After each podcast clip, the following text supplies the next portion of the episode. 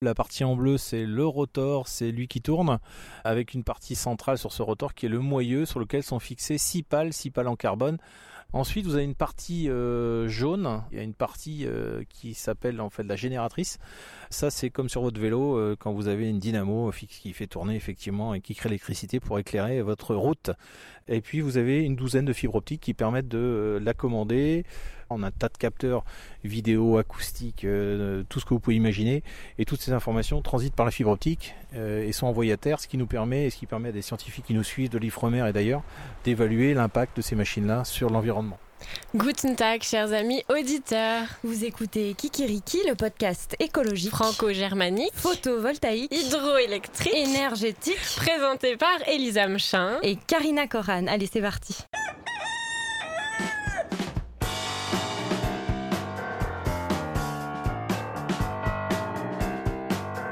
Vas-y, tu fais le, le décompte. 3, 2, 1. Kikiriki Kikiriki Elle est jaune et bleue, elle est sous l'eau. Cette machine-là qui vous a été décrite en introduction, c'est une hydrolienne. Euh, elle crée de l'électricité grâce au courant marin et elle se trouve au large de l'île d'Ouessant en Bretagne. On vous y emmène dans un instant. Bonjour à tous, merci d'écouter Kikiriki et salut Karina. Salut Elise. Alors ce mois-ci, on vous emmène donc rencontrer les pionniers de la transition énergétique. On refait le monde avec Yves Marignac de l'association Negawatt et on part en voyage sous les tropiques.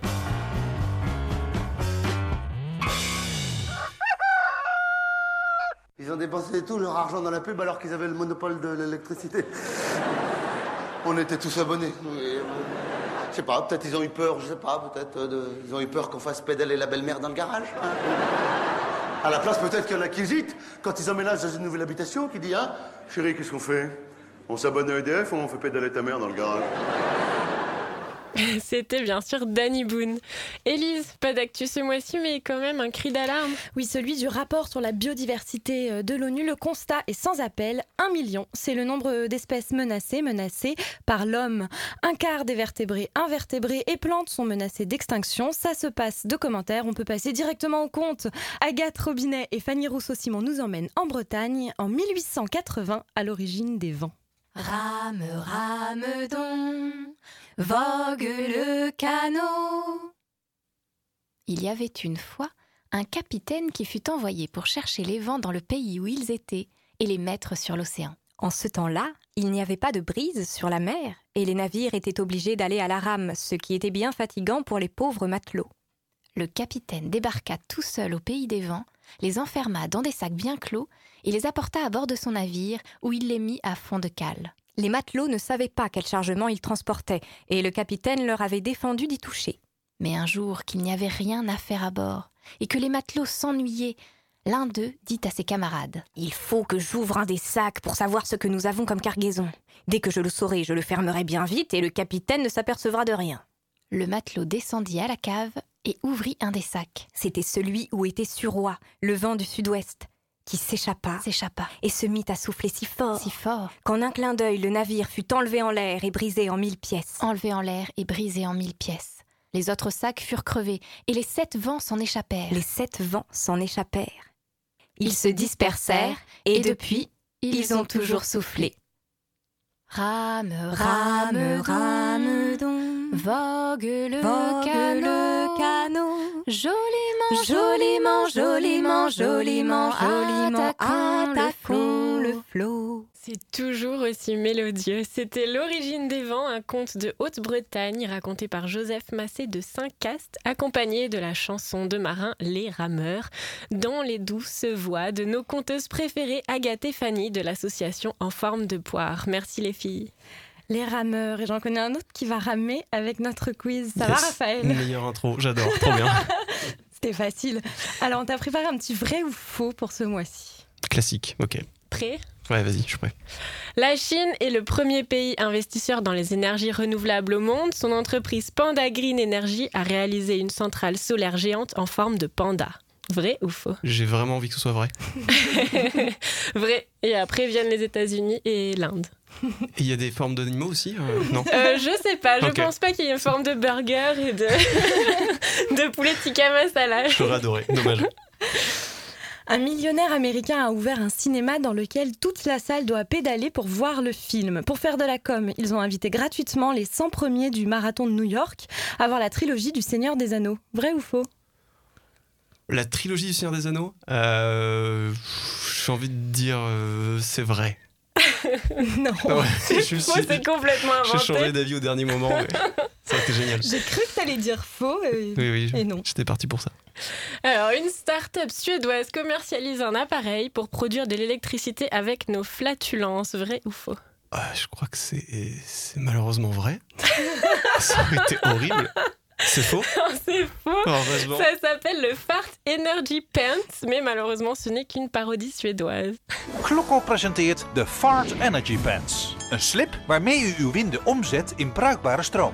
Per dag laat een mens gemiddeld 32 winden. Dat is allemaal energie die ongebruikt verloren gaat. Il y, a, il y a de vous qui maîtrise le suédois Parce que du coup, j'ai pas compris la pub, mais. On, on comprend deux, trois mots, je Elle pense. Ouais. se suffit elle-même, je pense. Et enfin, et euh, je vais pas y arriver à reprendre derrière ça, on peut faire fonctionner des petits appareils électriques en les reliant à des pommes de terre dans lesquelles on a enfoncé des clous et des pièces de monnaie. Alors, je pense que c'est vrai, mais que c'est super. Enfin, c'est Bon, très on a laborieux. tous fait ça quand on était petits. Mais c'est archi laborieux. Enfin, Élise a fait ça quand elle était petite, apparemment. Bon, bah 3 sur 4 Bah, ça va, Hey c'est de mieux en mieux. hein. Il y a une Je pense qu'on a peut-être même un record là. hein. Ouais. ou 2. Ouais, Je, bravo. je ferai jamais mieux, je Il y a eu deux en fait. Ah non, J'ai eu deux la Ah, chute. Pardon, Bon bah révise Raphaël. sur c'est pas terrible en fait. On va, on va passer aux choses sérieuses euh, avec vous, Yves Marignac. Bonjour. Bonjour. Merci d'être avec nous. Vous êtes euh, l'un des porte-parole de l'association euh, Negawatt et vous êtes délégué à l'analyse prospective. Qu'est- Qu'est-ce que ça veut dire? Eh ben, ça veut dire que euh, j'ai euh, le bonheur de coordonner les travaux de cette association, donc d'experts euh, qui développent notamment des scénarios de prospective énergétique pour la France et bientôt pour l'Europe. Et donc, euh, voilà, en tant que délégué à l'analyse prospective, c'est moi qui assure, disons, sur le plan méthodologique, euh, la euh, cohérence et le développement de ce travail. Et ces scénarios, on va en revenir plus tard dans l'émission, dans la chronique Solutions de Karina. Mais avant, on va, on va poser plus globalement le paysage énergétique français. À quoi ressemble le, le mix énergétique en France aujourd'hui? Techniquement, on parle d'énergie primaire quand on mesure la ressource et d'énergie finale quand on consomme. En énergie finale, donc, euh, la France, elle est à 70% d'énergie fossile, euh, qui sont euh, toutes importées, comme on le sait. Elle est singulière sur l'électricité, mais l'électricité ne représente qu'un quart à peu près de notre consommation d'énergie. Et sur l'électricité, sa singularité, comme tout le monde le sait, c'est d'avoir très fortement développé le nucléaire, qui représente aujourd'hui un peu plus de 70% de notre production d'électricité. Donc fossile, nucléaire pour l'électricité, et puis euh, les énergies renouvelables, le- l'hydroélectricité d'une part, qui vient en complément euh, du nucléaire, et puis euh, la biomasse, notamment l'utilisation du bois qui reste importante, mais en revanche un développement relativement faible et lent par rapport à des pays comparables pour les nouvelles énergies renouvelables, que ce soit en biomasse, le biogaz par exemple, ou évidemment en photovoltaïque et éolien. Vous dites que l'électricité, c'est un quart de notre euh, consommation d'énergie. Les trois autres quarts, c'est quoi? Eh ben, les trois autres quarts, c'est euh, essentiellement des usages qui passent par la combustion. Et euh, c'est donc les usages de chauffage. On a une partie de chauffage électrique, plus que n'importe quel autre pays au monde, mais on continue quand même à se chauffer euh, massivement euh, avec euh, du fuel, du charbon parfois, du bois et du gaz. Et puis, c'est tous les usages de mobilité, les transports.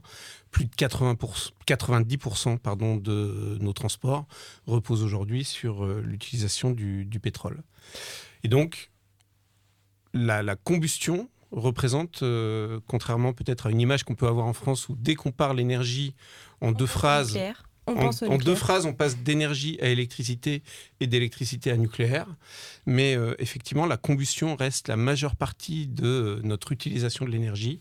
Et cette combustion, elle se fait très majoritairement aujourd'hui avec des énergies fossiles. Et ce mix énergétique en France, il est amené à évoluer avec euh, l'urgence climatique et avec aussi la sortie du nucléaire. Quels sont les objectifs euh, en France de la transition énergétique? Euh, les objectifs de la France aujourd'hui, c'est euh, à l'horizon 2050 environ, d'atteindre la neutralité carbone, sortie des énergies fossiles, fort développement des énergies renouvelables hein, et point d'interrogation sur le devenir du nucléaire. Il y a un objectif de réduction à 50%. Cet objectif, il est aujourd'hui fixé par la loi à 2025. Le gouvernement s'apprête à le repousser à 2035. Mais on n'a euh, aucune euh, visibilité et vraiment aucun euh, courage politique, disons, pour euh, affirmer des choses sur la trajectoire nucléaire au-delà de cet horizon. Et décarboner l'économie pour 2050, est-ce que c'est réaliste? C'est réaliste techniquement, c'est réaliste euh, économiquement. Politiquement, est-ce que c'est réaliste? Bah, euh, Là, ça suppose qu'il y ait euh, un accord de l'ensemble des parties prenantes pour effectivement aller résolument dans cette direction. Le moins qu'on puisse dire, c'est qu'aujourd'hui, on en est très loin. Kiriki, moi, ça me fait penser à un truc japonais, genre un film de Miyazaki.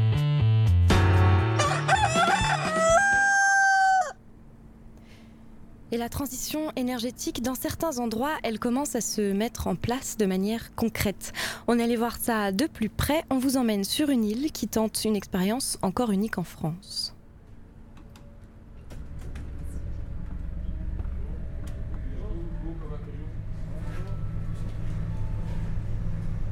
Mesdames et messieurs, dans quelques instants, nous allons arriver au port de Ouessant. À Ouessant, le débarquement s'effectuera plage arrière, plage arrière. Lorsque vous sur le quai, merci d'emprunter les escaliers bleus en bois qui se trouveront sur votre droite pour rejoindre la gare maritime.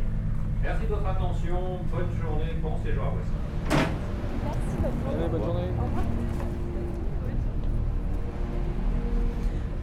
Ah bah on est arrivé à Ouessant et ça sent bon l'air de la mer, on sent qu'on est en Bretagne, il n'y a pas de doute sur la question. On sent aussi au niveau de la température qu'on est en Bretagne. C'est pas vrai. Elle dit ça parce qu'elle vient de Nice et il fait super beau, il fait pas froid du tout. Il n'y a pas énormément de vent d'ailleurs, pas encore. Je pense que ce soir ce sera une autre histoire. La navette Élise, c'est bon, on est sauvés. Vous allez au centre? Oui, vous partez dans combien de temps? Bah là on va y aller là. Vous êtes deux? Ouais. Oui. Oui, ils vont faire le tour de l'île, ça Ouais, ouais, les prendre par contre Allez-y les Miss Tinguettes. On achète plus tard la Oui, oui, vous inquiétez pas. D'accord. Ouessant, ça fait 8 km de long sur 4 de large. Si on longe le sentier côtier, ça fait à peu près 40 km. C'est une randonnée que les gens font sur 2-3 jours en général. La superficie de l'île, c'est 15 km, ce qui fait que Ouessant, bah, c'est l'île la plus grande du Finistère. En termes de population, ici, on est 842 habitants. Alors, c'est des chiffres officiels. C'est la liste de votants, c'est les gens qui sont inscrits sur la liste électorale. Dans la réalité, l'hiver, si vous venez en janvier, février, on est un petit 500 personnes. 500, 550. Et l'été, on monte à 3000 avec la population touristique à la journée et les résidences secondaires. Parce que la moitié des maisons, en fait, ici, c'est des résidences secondaires. Au nord de l'île La Manche, au sud de l'océan Atlantique, Ouessant, ça a plein de surnoms l'île aux femmes, l'île de l'épouvante, l'île aux phares. Ça fait partie du parc marin d'Iroise, donc on verra peut-être des phoques pendant la balade. Arrondissement Ouessant, ça ressemble à une pince de homard ou une pince de crabe. Je sais pas si vous trouvez. Allez, on est là, on va partir directement du côté du phare du créage. Tout au long de la balade aussi, hein, vous allez remarquer qu'à Ouessant, tout est petit. hein. Les arbres, les moulins, les murets, les moutons, les hommes, les femmes. Bon, j'irai pas plus loin. C'est par rapport à la prise au vent, hein, évidemment. Ici, il y a du vent quasiment tout le temps. Ici, c'est Lampol, c'est la capitale de l'île, c'est là où vous avez tout. Les commerces, les restaurants, les boutiques de souvenirs, les services publics, l'école primaire et le collège. Parce qu'on a également un collège à Ouessant. Sur la gauche, c'est l'église Saint-Paul-Aurélien. C'est une église qui a été érigée au 19e siècle en hommage à Saint Paul, notre saint évangélisateur.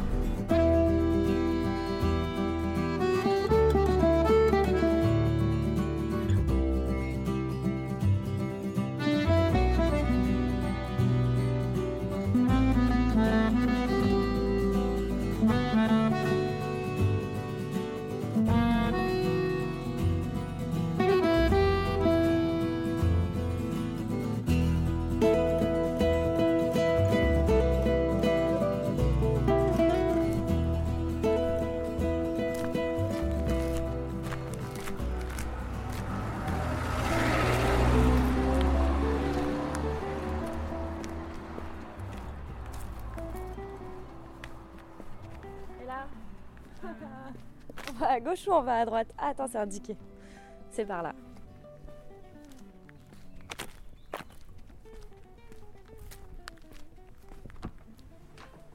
Bonjour. Allez-y, allez-y. Merci beaucoup. Bonjour. Bonjour. Bonjour. J'arrive. Vous pouvez rentrer? Bonjour. Allez-y, on va pas rester là.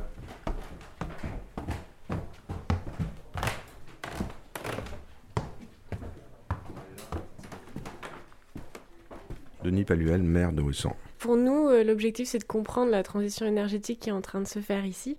Est-ce que vous pouvez nous expliquer comment tout ça a commencé? Bah, D'abord, euh, vous présenter le contexte, c'est-à-dire que Ouessant n'est pas raccordé au, au réseau national d'électricité, donc c'est quand même par là qui- que je dirais tout commence. Alors on n'est pas les seuls dans ce cas-là, il y a l'île de Sam et Molène à côté. Donc ce qui fait que euh, on a une énergie qui est produite par une centrale thermique au fioul.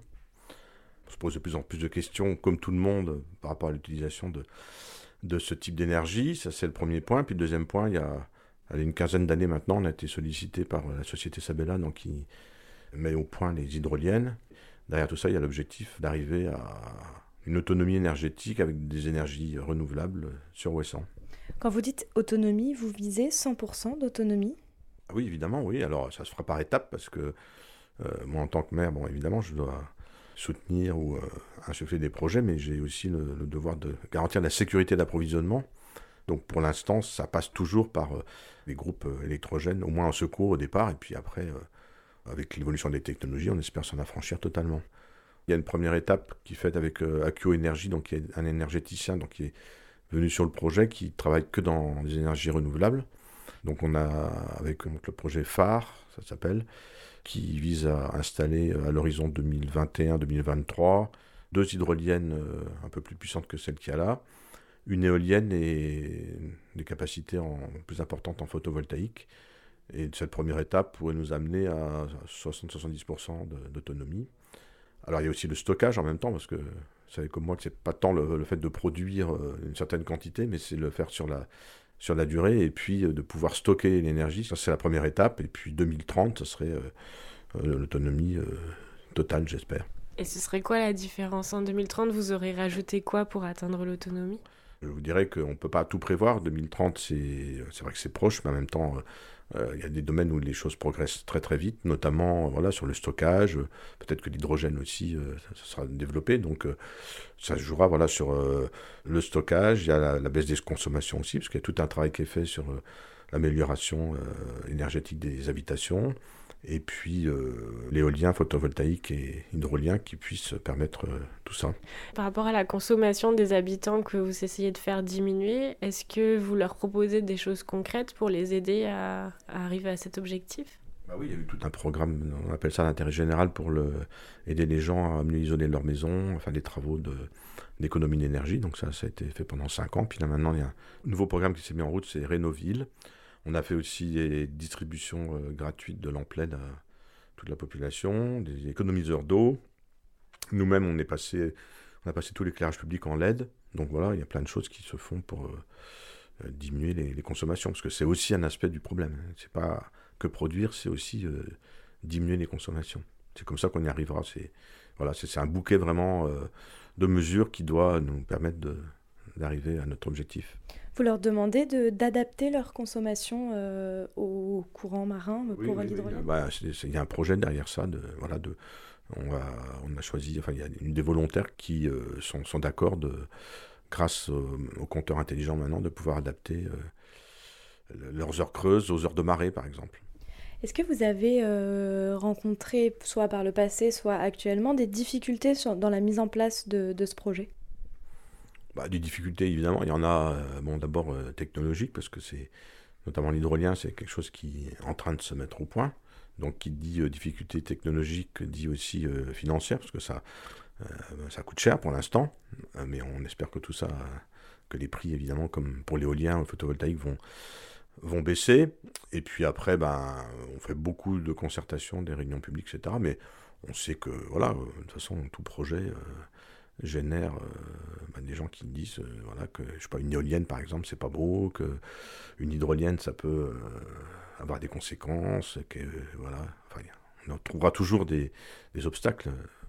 Est-ce que vous, personnellement, vous avez une, une sensibilité écologique ou c'est une simple volonté d'indépendance de, d'indépendance vis-à-vis du fuel Ouais, écoutez, je crois que les, deux se rejoignent. Je- euh, oui, mais d'une façon, en vivant à euh, je pense que la sensibilité écologique, elle, elle saute aux yeux, puisque même, euh, j'ai envie de dire qu'elle elle s'impose à nous. De toute façon, euh, l'intérêt n'est pas financier. euh, La facture d'électricité, elle ne changera pas. Les gens le savent très bien. C'est pas euh, dire on va devenir autonome pour euh, se débrouiller tout seul comme des grands. C'est l'idée n'est pas là. Elle est, elle est euh, oui, de, de- de s'affranchir du fuel. Et euh, je pense que c'est c'est un constat qui est partagé par beaucoup. Merci beaucoup. Pas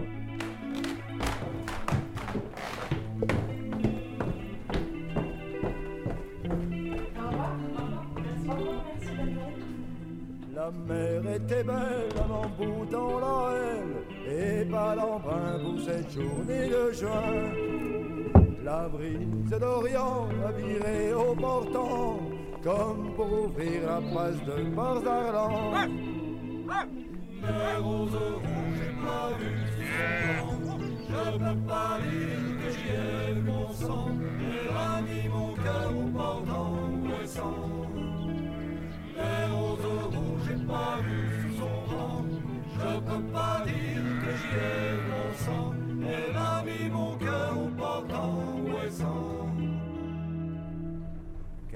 Alors là, on va quitter la route et emprunter la piste pour aller tout au bout. Et on va apparaître en, face de nous le sommet d'un phare, le phare de Divinique. Donc là, mesdames et messieurs, ici, vous êtes complètement à l'ouest.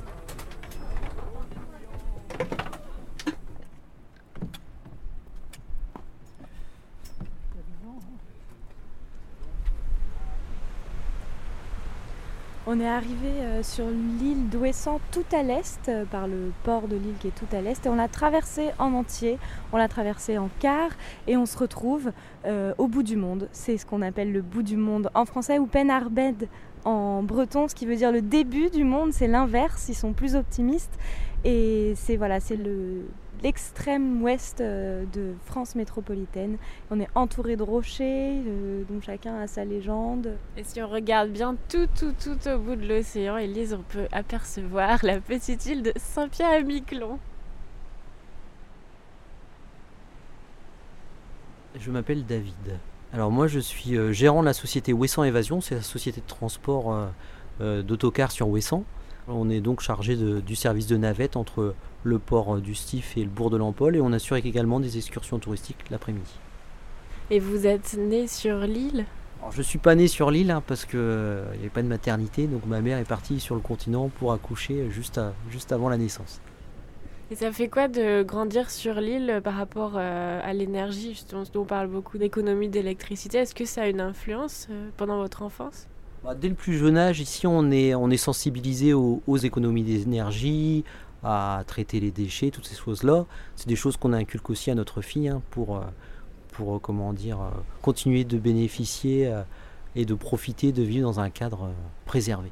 Et au niveau euh, du projet en cours, vous, vous avez fait partie euh, d'une certaine catégorie de familles euh, test?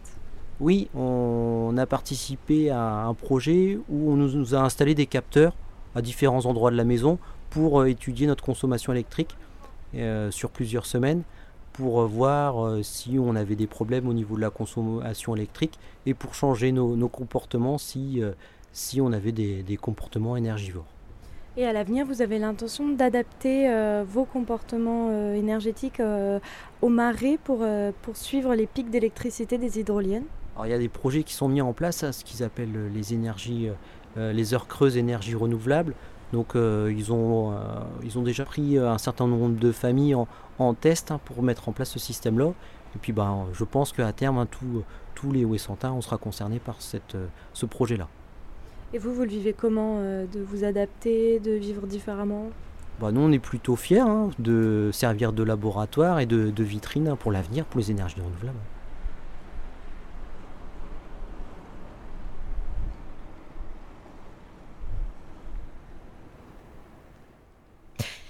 Yves Marignac, euh, l'expérience, euh, l'initiative d'Ouessant, pour vous, euh, à Négawatt, c'est une initiative intéressante? Bah, c'est évidemment intéressant et ce que je retiens peut-être en premier chef, c'est cette phrase du maire qui dit Vivant à Ouessant, la sensibilité écologique s'impose à nous. Je crois qu'effectivement, le, cadre d'une île, de la nécessité d'une d'une autonomie de production par rapport à la consommation, en particulier euh, sur l'électricité, euh, euh, sensibilise les habitants d'Ouessant sans doute davantage que la population française ou la population européenne à ces questions. Et c'est peut-être ce qui nous manque avant tout. C'est un rapport à la nature et aux contingences naturelles qu'on a, qu'on a perdues. Donc je retiens d'abord ça, et puis après, ben, on, sent bien à travers ce reportage euh, toute une série euh, d'opportunités et de difficultés.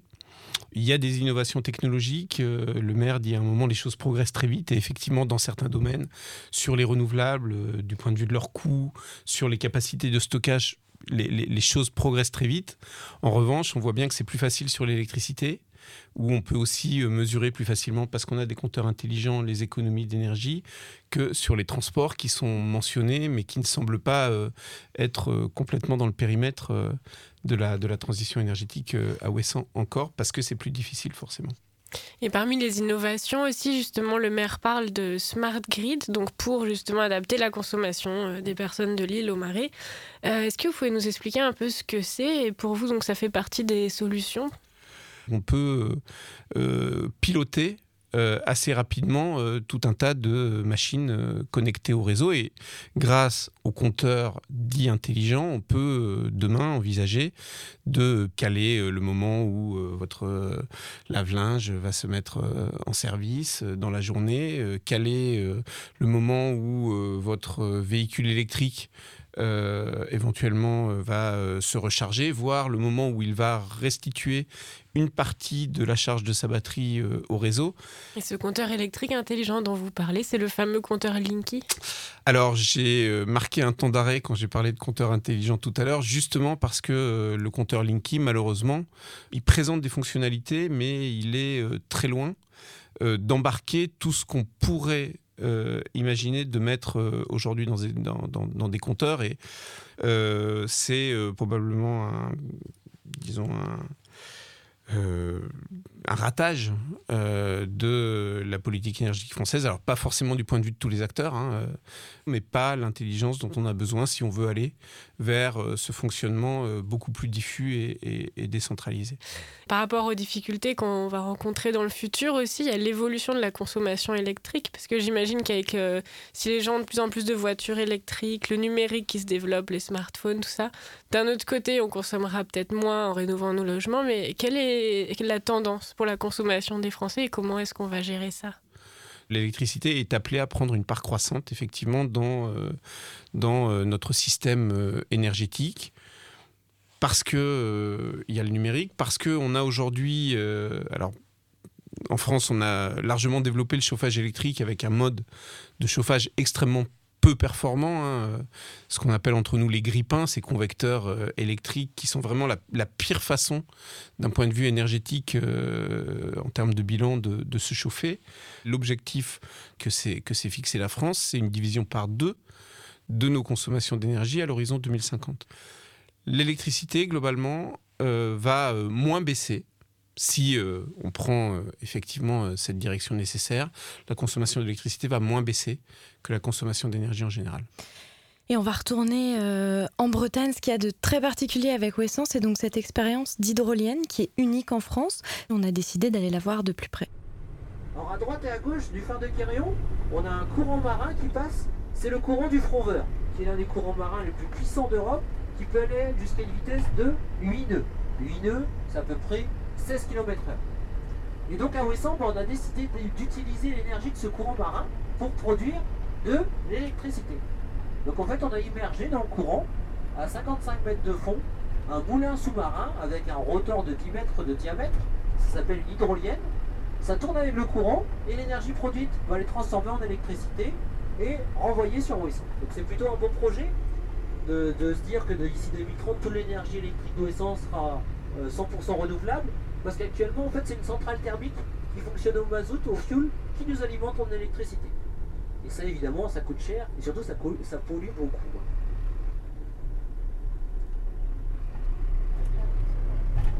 Alors il faut savoir que la production d'électricité à Ouessant, ça coûte 10 fois plus cher que sur le continent. Heureusement que le prix de l'électricité est réglementé et qu'on ne paye pas l'électricité ici. 10 fois plus cher. Donc là, on va arriver à la petite plage d'Arlan. On sera juste en face du phare de Quéréon. Vous allez voir, petite plage de sable blanc avec la mer transparente, turquoise. Et vous verrez également une photo de, l'hydrolienne, le moulin sous-marin. Parce que le câble qui relie l'hydrolienne à Ouessant, il arrive ici, au niveau de la, petite plage d'Arlan. Alors l'énergie qui est, on est euh, les premiers en France à avoir eu de l'énergie électrique fournie par ce système de l'hydrolienne. On appelle ça l'énergie bleue. Et donc là vous allez voir, hein, c'est les Antilles, hein, sauf qu'il fait 20 degrés de moins.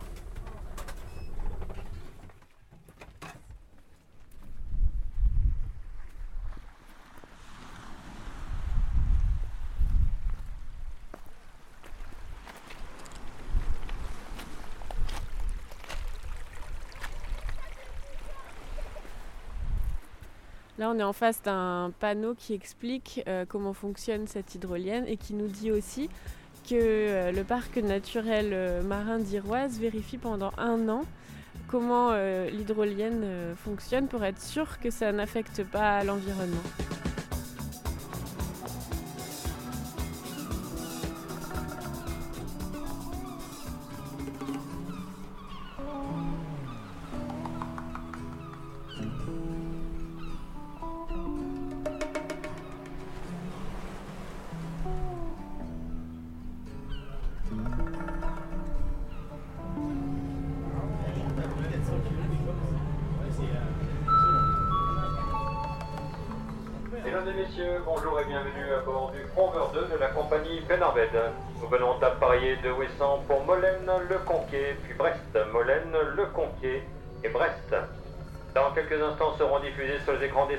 Consignes de sécurité.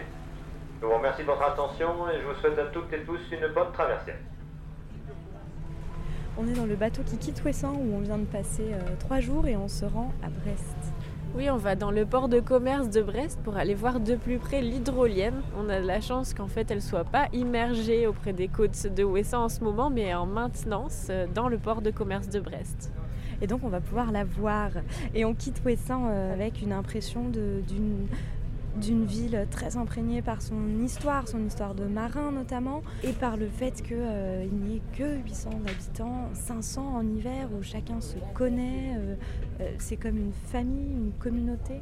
Et puis je sais pas toi Elise, mais moi je suis un peu tombée amoureuse de la beauté de cette île quand même avec ses grands pâturages euh, verts, ses, petits moutons, ses, poules, euh, ses petits lapins, euh, ses, maisons blanches avec les volets bleus, les phares, enfin, c'est vraiment paradisiaque. Et la vie est aussi très rude sur Ouessant, y a ce côté aussi, euh, il y a des tempêtes régulièrement, un vent qui souffle très fort, qui s'arrête jamais et euh, une difficulté... euh, pour les habitants de vraiment euh, s'organiser comme sur le continent. Et sur le continent, on y retourne, c'est parti, on va à Brest.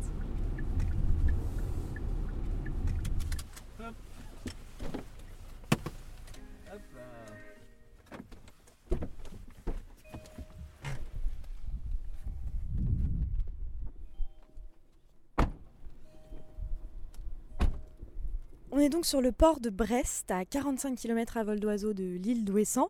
Et face à nous, euh, l'hydrolienne. Elle est normalement immergée au, la- au large de l'île, mais actuellement, elle est en maintenance ici à Brest. Et on est avec le directeur général de Sabella, la société qui a conçu et installé l'hydrolienne. Bonjour, Fanche Lebris. Bonjour. Est-ce que vous pouvez nous la décrire, cette hydrolienne? Elle est euh, jaune et bleue et elle est immense? Alors euh, oui, elle est jaune et bleue, donc euh, elle, est, elle est mignonne, euh, mais elle est costaud. Euh, donc effectivement, elle fait à peu près euh, 17 mètres de haut quand elle est toute équipée, euh, elle fait 400 tonnes. Euh, la partie que vous voyez là euh, sur les quais euh, ce soir, c'est uniquement la turbine. La turbine fait à peu près euh, 125 tonnes. Voilà, donc euh, toute nue. Et quand elle est dans l'eau, elle pèse euh, 40, euh, 43 tonnes. Et on va continuer euh, à la décrire un petit peu. Une hydrolienne, ça ressemble euh, à une éolienne en fait, mais elle est immergée, donc elle est sous l'eau, et elle transforme les courants marins en électricité, et non pas le vent qu'on entend euh, là dans mon, micro. Comment ça fonctionne? Alors évidemment, ça ressemble à une éolienne. Alors les problématiques sont un peu différentes parce que le- la densité du fluide est en mille fois supérieure et surtout son installation étant dans un endroit bien plus agressif On a été obligé de faire des aménagements, on va dire, sur le design par rapport à une éolienne. Elles sont beaucoup plus rustiques, beaucoup plus simples, parce qu'on est de l'industrie pétrolière au départ. On s'est dit, euh, faut que ça fonctionne sous l'eau, dans un milieu extrêmement hostile. Et pour ça, euh, il faut une conception extrêmement robuste. Donc c'est un peu une charrue euh, dans le monde agricole. Euh, Est-ce que la puissance est comparable hydrolienne et éolienne? On a une capacité à capter euh, une énergie en fait beaucoup plus dense.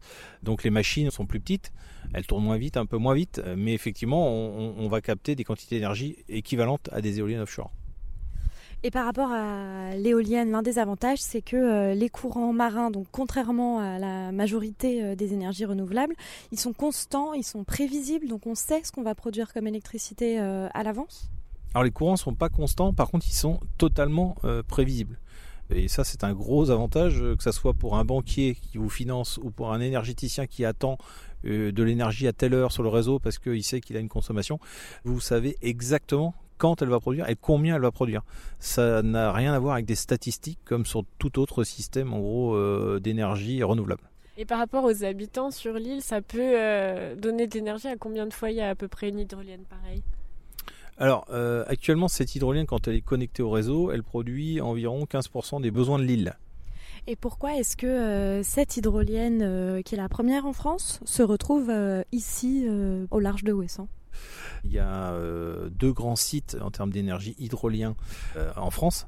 Euh, il y a le Rat Blanchard, donc dans le Cotentin, et puis il y a le passage du Fromveur en Pointe-Bretagne. Et effectivement, nous, on est bretons, donc il se trouve que géographiquement, c'est notre terrain de jeu préféré. Il, se- trouve aussi que c'est ce que j'appelle la Ligue 2. Euh, Si vous faites un parallèle avec le football, et que la Ligue 1, c'est le Rat Blanchard. Donc nous, on a envie d'être champion en Ligue 2 avant de passer en Ligue 1 et s'attaquer à la Ligue 1 i- aujourd'hui, c'est prendre des risques euh, qui sont totalement inutiles, sachant que le site de- du Fromveur est parfaitement adapté à ce qu'on est en train de faire aujourd'hui. Est-ce que cette euh, hydrolienne euh, pose des soucis à la faune et à la flore locale euh, sous l'eau? Nos embases sont posées au fond, euh, il y a trois points d'impact, euh, c'est des surfaces extrêmement limitées qui font 10 cm de rayon, donc l'impact sur la faune et la flore est extrêmement limité. Euh, nous sommes dans des zones où personne ne vit, c'est des zones extrêmement hostiles, il y a du courant, mais c'est pas des courants forts comme on peut l'imaginer, c'est des courants très très forts. C'est-à-dire que toute activité est interdite, la plongée, la pêche est extrêmement réglementée, la circulation euh, des navires est extrêmement réglementée. Euh, donc c'est des zones où de toute façon il n'y a euh, quasiment personne. Sur Ouessant, la seule activité qu'il peut y avoir, c'est des pêcheurs de bar. Il y a un ou deux pêcheurs qui circulent en surface, mais à 60 mètres de profondeur, nous on les intéresse pas. Est-ce qu'on peut imaginer dans le futur que l'énergie hydrolienne devienne vraiment une part importante du mix énergétique français? Ah bah bien sûr, c'est pour ça qu'on travaille. À horizon, euh, on va dire, euh, 7-8 ans, euh, devrait, euh, si la politique euh, va, dans cette direction en tout cas, devrait sortir des mers, des fermes assez importantes, puisqu'il faut quand même imaginer que le potentiel, juste le potentiel dans les eaux territoriales françaises, sur les deux spots dont je viens de vous parler, euh, en Pointe-Bretagne, donc le potentiel du Fromveur, c'est un, un demi-EPR. Ça veut dire que rien qu'en en Pointe-Bretagne, on est capable d'alimenter toute la population euh, du Finistère, c'est-à-dire euh, presque un million d'habitants. Hors industrie, hein, juste euh, l'habitat. Et le, le potentiel qui est disponible dans le Rat Blanchard, côté français toujours, c'est l'équivalent de 3 EPR minimum, 3,5 EPR. Mais pour ça, il faudrait implanter combien d'hydroliennes pour couvrir autant? Entre deux éoliennes, il vous faut plusieurs kilomètres. Nous, c'est plusieurs euh, dizaines ou centaines de mètres, ça dépend dans quel axe vous prenez le problème. Donc c'est extrêmement dense. Donc on n'a pas besoin de surface énorme pour installer euh, une densité de machines élevée. Dans le Fromveur, en gros, euh, selon la puissance des machines, on va dire que la capacité totale, c'est de l'ordre de 250 machines dans le Fromveur. Merci beaucoup, Franche Lebris. Voilà.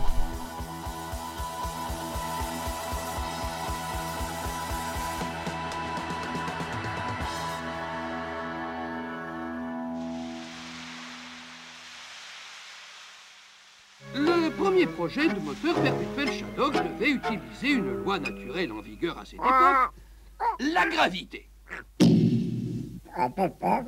Les Shadoks placés en haut d'une roue, par leur poids, la fait tourner, actionnant ainsi les machines à pomper.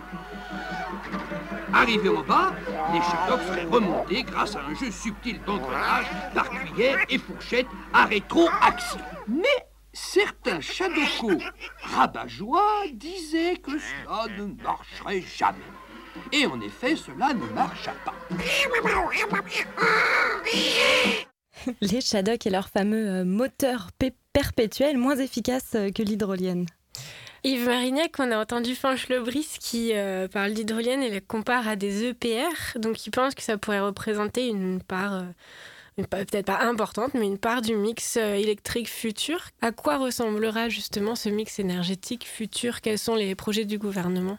C'est euh, vraiment aujourd'hui de plus en plus euh, réaliste d'imaginer un mix électrique 100% renouvelable à l'horizon euh, 2040-2050, qui sera un mix, et sans s'interdire de nouveaux progrès de nouvelles ruptures, essentiellement d'éolien, terrestre et euh, offshore, hein, avec euh, une partie d'ailleurs d'offshore euh, planté, mais une partie aussi euh, d'offshore flottant qui pourrait aller chercher des régimes de vent plus favorables plus loin des, côtes. Le, le photovoltaïque, c'est, il faut aussi le souligner, pour partie des fermes photovoltaïques, mais pour partie aussi euh, l'équipement euh, diffus de nos toits, euh, de, tous nos, bâtiments. Il y a un potentiel énorme de ce côté-là. En combinaison avec ces renouvelables-là, il y a la bonne vieille hydroélectricité qui assure une part stable de fourniture. Il y a le recours à la biomasse pour la production d'électricité, notamment la possibilité d'utiliser du biogaz dans euh, le même type de centrale que celle qui euh, consomme du, gaz aujourd'hui.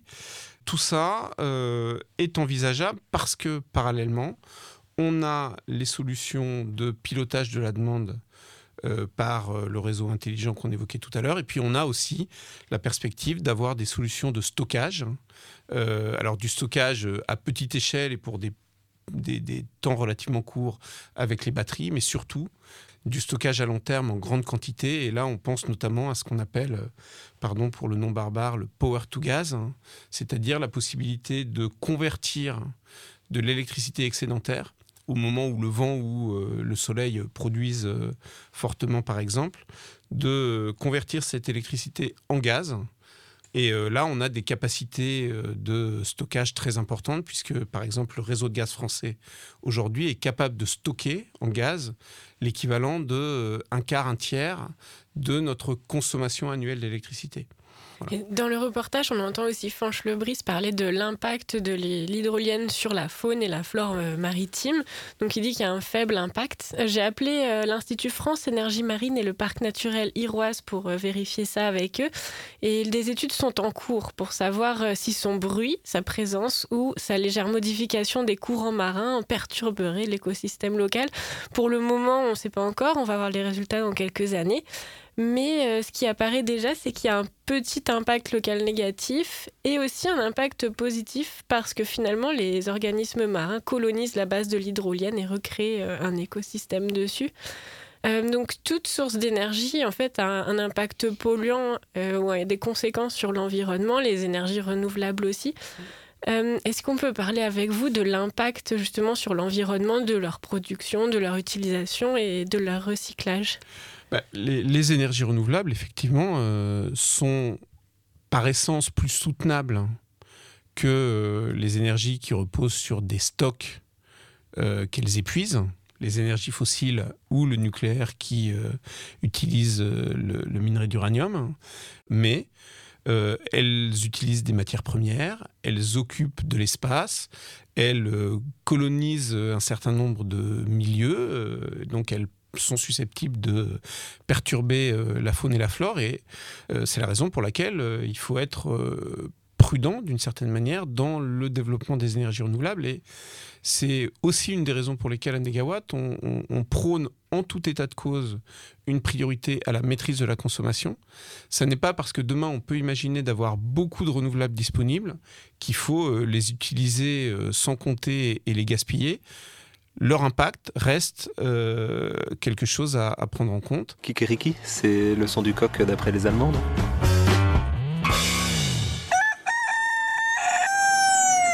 On va aller faire un petit tour en Allemagne où la, difficulté, alors la difficulté de ce pays, c'est qu'elle veut sortir du nucléaire d'ici à 2021-2022. En même temps, Elle sort du charbon. Elle s'est mis 2038 comme objectif et elle voudrait atteindre 100% d'énergie euh, renouvelable pour 2050. Ça demande beaucoup de changements. Karina, tu as appelé Niklas Schinnerl, expert euh, climat et énergie chez Greenpeace, pour lui demander ce qu'il en pense. Oui, et pour lui, il y a plusieurs problèmes dans ses objectifs. D'abord, le gouvernement ne dit pas comment il compte les atteindre. Il n'y a pas de feuille de route détaillée. Ensuite, les systèmes incitatifs comme les aides financières et le marché du carbone ne suffisent pas à changer le marché pour faire face à l'urgence. Troisièmement, les lenders du Sud empêchent l'installation d'éoliennes dans leur législation locale. Et pour finir, ces objectifs ne suffisent qu'à limiter le réchauffement climatique à plus 2 degrés. Pour Niklas Schinnerl, il faudrait atteindre 100% de renouvelables déjà en 2035, donc dans 15 ans et non pas en 2050, si on veut réussir à limiter le réchauffement à plus 1,5 degré. Et pour lui, c'est possible. Ich glaube, sehr stark notwendig ist es, auf, erneuerbare, auf einen Mix aus erneuerbaren Energien zu setzen. Je pense que le plus important en Allemagne, c'est de développer d'un côté l'éolien et de l'autre le solaire. Le solaire dans les régions ensoleillées, c'est-à-dire au sud et à l'est, et en même temps, mieux utiliser le potentiel éolien du Nord. L'Allemagne a aussi accès à deux mers, la mer Baltique et la mer du Nord. Elle peut donc développer l'énergie offshore. L'éolien offshore peut représenter une sécurité parce que dans ces régions, il atteint un niveau maximal pendant 50% du temps. Ça peut représenter une énergie de base stable qu'il faut donc installer très largement et très rapidement. L'Allemagne a déjà commencé à se lancer dans le offshore, mais si on veut vraiment atteindre 100% de renouvelables et respecter les accords climatiques, alors il faut s'intéresser à la vitesse. Et cette vitesse, on ne la voit toujours pas. Et le vrai problème en Allemagne, c'est l'hiver. L'été, la production d'énergie renouvelable peut atteindre déjà 50 à 70% du mix. Mais l'hiver, lorsque le vent ne souffle pas et que le soleil ne brille pas, tout devient beaucoup plus compliqué. Pour Niklas Schinnerl, des centrales au gaz moins polluantes que le charbon ou le nucléaire pourraient garantir la flexibilité du réseau et assurer la transition en attendant d'avoir suffisamment de capacité de stockage. Et puis il ne faut pas oublier aussi que l'Allemagne produit beaucoup d'électricité qu'elle ne consomme pas.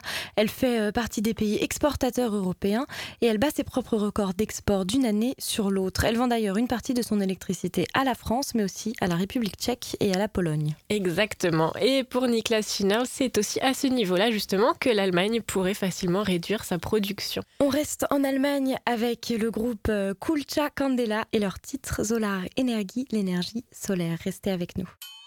Sag doch mal so, so, Solar, Solar, Energie, Energie, Solarenergie, Solarenergie. Es ist mal wieder Sommer, klar, das ist die beste Zeit. Viel mehr Pärchen weit und breit, alle Leute fühlen die Vibes. Und in Berlin, meiner City Queener, kommt's mir in den Sinn, dass ich hier wünsche, erfüllen, Mann, wie bei Aladdin. Ja, da chillen wir und grillen wir und fahren raus an den See. Danach ins Jahr auf die Afterparty. Wir sind jede Nacht unterwegs und jeden Tag. Jetzt haben wir Reggae-Vibes und Kulturschock. So, Solarenergie, Dünger für die Fantasie. Necesitamos pa' vivir. Du bist die Lebensmelodie. Solarenergie, allgemeine Euphorie. Geh mal aus und lad sie auf die Batterie. Und genieß die Solarenergie. Sommer, Sonnenhysterie. Mach Harmonie mal Allergie, doch trotzdem braucht sie keiner nie. Solarenergie, dann stimmt die Chemie. Solarenergie. Give me the, give me the, give me the heart.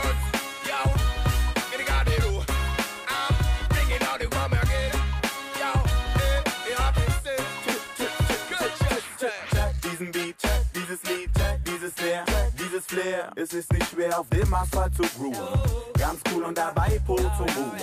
Denn mit jedem Sommertag kann so viel passieren, weil über das Licht auch das Leben zurückkehrt, die alte Energie weg.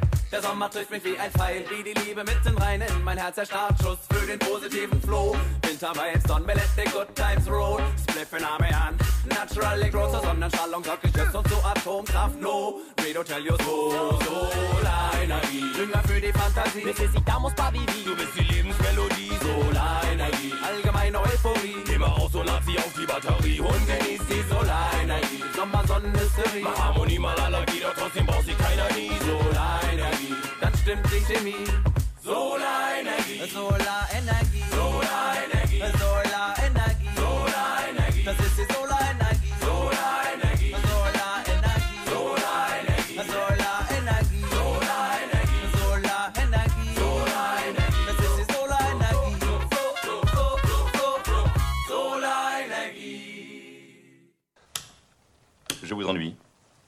Oui, certes. Jean. Et moi Il va continuer à faire ça longtemps, lui Jour. Nuit. Jour. Nuit. Jour. Nuit. Monsieur Lacouille, je vous en prie, à la longue, ça devient casse-pied. Dans nos précédentes émissions, on a déjà pas mal abordé les solutions sur le thème de l'énergie. On a parlé d'Enercop, on a parlé éco-gestes, rénovation énergétique. Karina, qu'est-ce qu'on peut faire de plus? Cette fois, Elise, je vais te parler d'un endroit très particulier. Vous avez intérêt à trouver une solution vite fait, hein? Sinon il va y avoir de la viande sur les murs.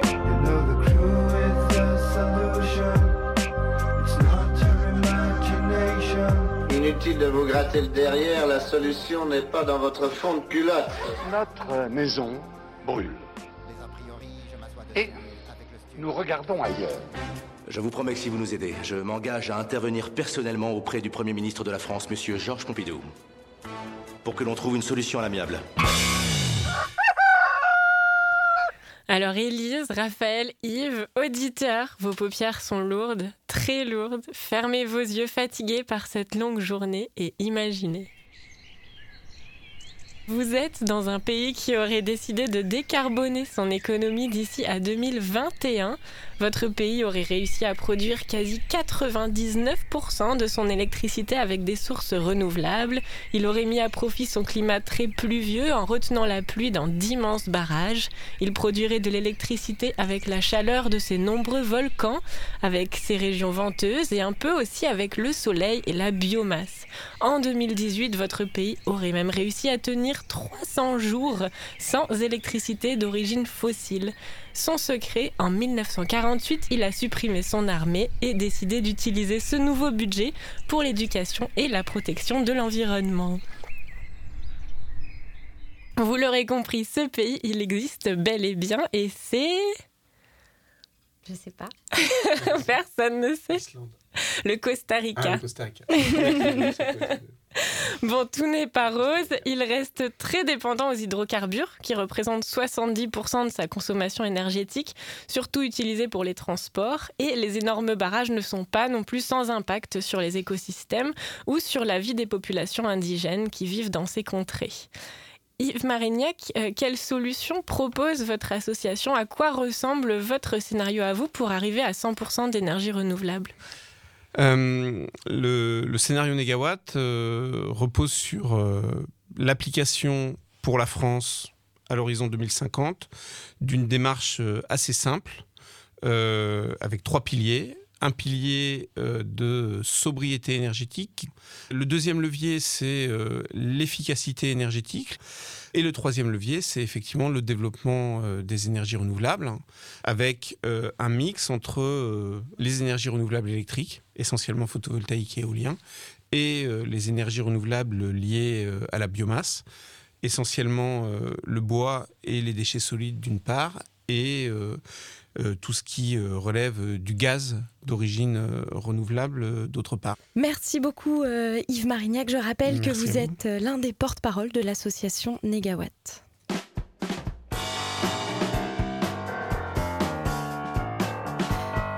Merci à Fanny Rousseau-Simon et Agathe Robinet de l'association En Forme de Poire, à Louis Belin pour sa belle voix, à Florito pour ses recherches et à notre très cher Notre légendaire Raphaël Belon à la technique.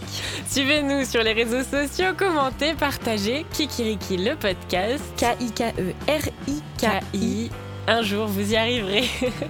Ce magazine environnement a été réalisé avec de l'électricité renouvelable, à pied, à vélo, en transport en commun, un petit peu en... Un petit peu en bateau, un petit peu en car. Est-ce que c'est considéré voiture, comme des transports mais- en commun Écoute, on n'a pas conduit. Les journalistes ont été nourris localement, sans colorants, pesticides ni conservateurs. Salut à tous et à bientôt dans